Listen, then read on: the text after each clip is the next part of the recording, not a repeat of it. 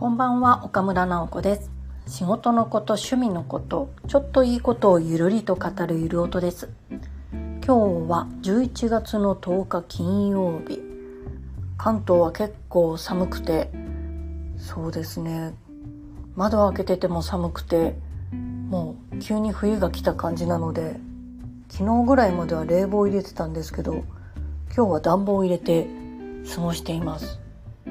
まあこの先土曜日日曜日随分気温が下がるみたいなので気をつけなきゃいけないんですけれど皆さんの地域ではいかがでしょうか？今日お話ししたいのは趣味が5年続いたら快挙だというお話をしたいと思います。皆さんはいろんな趣味って持ってますか？まあ学校とか仕事とかメインで活動しているものの他にまあ、空いてる時間があったらやっていることやってしまうこといろいろあるんじゃないかと思うんですけれどもなかなかそれをこう長く続けるっていうのは難しいような気がします。で私の場合振り返ってみると2つだけそれを続けてられるものがあってかなり自分の人生にとっては貴重なんじゃないかなと思いました。そもそもこう4年以上何か同じことをしてるっていう時間が私の場合は非常に少ないんですよ。まず小学校は6年間あるんですけど、うん、引っ越しをたくさんしてたので小学校は4つ行ったんですよ。だからどれもこう2年3年の細切れ状態なので1年生からのお友達みたいな人はいないです。あとはまあ中学高校も3年間だしで大学がギリギリ4年間それが最長記録というか大学の時のサークルのお友達は今もお付き合いある人いるのでまあその辺そうですねお友達はでも高校の時もいるかそれは長いんですけど、まあ、一つのところに所属するっていう意味では大学が一番最長でした。でお勤めをしても、まあ、一つ入ったらずっと続けてる方もいると思うんですけれども私の場合はどうしても細切れになってしまって最初にこう就職したところも3年だったし派遣で行ったところも3年次もきっと3年ぐらい、まあ、フリーになって10年ですけどそれはどこにも所属していないのが10年という感じなので、うん、なんか所属ではないなと思っていて。だからあんまりこう何かを長く続けるっていう習慣がないような感じなんですよね。むしろこう長く続いているとちょっとムズムズしてきてちゃぶ台をひっくり返すみたいにしてこう全部なしにしたくなるぐらいの衝動があるような感じで、うん、お仕事も3年やってると大体やり方が分かってくるから飽きちゃうようなところも多分あるんだと思うんですけどだから何かを4年以上大学の4年以上続けるっていうのは自分にとっては珍しいことだと思います。その中で続いているもの一つ目は版画教室への通いですね。でこの間11月分の月謝を払った時に、まあ、月謝袋にいつもお月謝入れて先生にお願いしますって渡すんですけどそこが4年目って書いてあったのが終わって5年目って書いてある新しい封筒をもらったんですよ。だから今遡ってみると2019年の11月ぐらいからお月謝払いつつそこの月3回通って版画を作るっていうまあいわば趣味なんですけどそれを続けられてるっていうことを発見しました。そうか。5年も5年になるんだと思ってうん、本当に下手の横好きですけど仕事とは全然違う脳みそを使うのでもうそれを救いに通ってたところがあるんですがそれがもう4年回って5年目になったんだっていうのは一つ感慨深いものがありました。でもう一つ5年ぐらい、まあ、4年以上やってるものとしては短歌があります。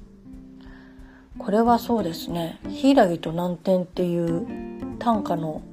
同人誌みたいのがあるんですけれどもそれを誘っていただいたのが多分2018年ぐらいだからこれは知らず知らずのうちに5年を超えていたって話なんですけどそれも私にしてはかなり珍しい感じ。一つのところで5年続いてる。これも下手の横好きですけれども、うん、自分にとっては居心地が何でしょうね。鍛えられるので怖い部分もあるからすごいいいですっていうのとも違うんですけど自分にとっていい場所だっていう感覚はあるのでそれで続けられてるんだと思います。どちらもこう共通するところっていうのはなんか参加したことで何かを強制されることがないっていうのは似てる部分のような気がします。何でしょうね。コミュニティに入って仲間に入れてもらう代わりに何か自分からいろいろ提供しなきゃいけないとか働きかけなきゃいけないとか積極的に何かしなきゃいけないっていうと結構私の場合は腰が引いちゃうんですよ。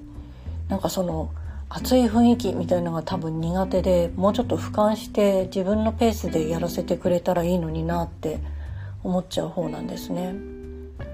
でその点版画の教室の先生も先生自体も本当にプロの釣り師でもあり作品の作ってるクリエイターでもありっていう方なんですけどだからもういろんな生徒さんプロアマ問わず見てるしもちろんプロの人ともお仕事していていろんな技法とかいろんなやり方たくさん知ってる方なんですがなんかこう素人が変なことしても怒られないで済む教室なんですね。多分先生からしたらこの人こんなことやっちゃうのかとかこっちの方がいいと思うけどなっていうのは多分見ててあるんだと思うんですけどそこでこうこうした方がいいですよみたいなそういう言い方はあんまりしなくてあいいんじゃないですか？まずじゃあやってみましょうそれでっていう感じで何でも任せてくれるんですよ。で自分の場合は多分なんかこう主流じゃないことしてるんだろうなとは思うんですけどそれをこう受け入れていただけるというか怒られずに済むこういうことしちゃダメだからこっちにしましょうよとかうんなんか他の習い事に行った時にその先生の好みをこう押し付けられちゃう感じが嫌でやめたことがあってその版画工房は全然先生が全部 OK オール OK で何でもいいから手を動かして遊んだら楽しいですよっていう方なのでそれでもう毎回楽しみにして通っている感じです。うん、で周りの方も年上の方もいれば年下の人もいるんですけど全然お仕事の人とは全然関係ないというか全く違うバックグラウンドの人文化の人年齢の人たくさんいて皆さんこう作品作りっていうところでつながっているのでうん、お互いの作品を見ながら「あこれすごいですねこれどうやるんですか?」って聞いてみたり「あこれ綺麗ですよね」って「じゃあ私もこれやってみます」って言って好きなことに取り組めるので、まあ、その雰囲気がすごいいいから続けられてるんだと思います。で短歌の方も似ていてまあ当短歌会っていう一つの結社には入ってるんですけれどもそちらよりは私はその中の同人である柊と南天っていう同い年のサークルに混ぜていただいていてでそこもオンラインで歌会毎月1回やってるんですけど多分厳しくない歌会なんだと思うんですよ。かといって甘いわけでもないんですけれどいろんな歌会では多分なんか文法的に間違ってるからダメとかこれはいろいろ歌い込まれてないからダメとか批判されちゃうことも多いらしいんですけどなんかこう柊と南天の歌会の場合は、まあ、みんな出した出されたその歌を読んでどんな景色が見えるかをかなり自由に述べられて私の場合はその短歌の基礎があるわけじゃないので多分すっとんきょうな変な読みみたいのもしちゃうんだと思うんですけどそれはそれでああそういう見方もあるよねみたいなのをこう皆さんが許容してもらってるというか。で自分も自分が知らないことを皆さんがたくさん持ってるのでその意見をオンライン歌会で聞けたりしてそれが楽しくて続けられてます。うん、なんかそんなんじゃダメだっていう人が誰もいないっていうのがとても心地よくてで、まあ、版画もそうだし短歌もそうなんですけど多分そのコミュニティにいたくないと思ったらスッと抜けることもできるしまた入りたいと思ったらスッと入ることができると思うんですねそれぐらい緩いつながりというか皆さん自由というかあんまりこだわってないというかその辺のなんかフラットな感じがどちらも心地よくてそれでいられてるんだなと思います。うん、他のところは多分まあいろいろチャレンジしたけど自分にとって合ってないなと思って抜けちゃうところもあったのでででも今それが気に入ったものが2つあってそれがもう5年になるって言ったら多分この先の5年ぐらいも 自分の感覚がそう変わるようには思えないので、うん、行ける間はどっちも参加をし続けるんじゃないかなと思ってます。どちらも普通のライティングのお仕事とは全く関係ないところなので気分転換にもなりますし一方はビジュアルで一方は言葉でまたそれも違った世界を考えるために多少自分の脳みそを使うっていうのも面白いのでまたこれからも続けていきたいと思います。ということで皆さんにもいいことがありますように岡村直子でした。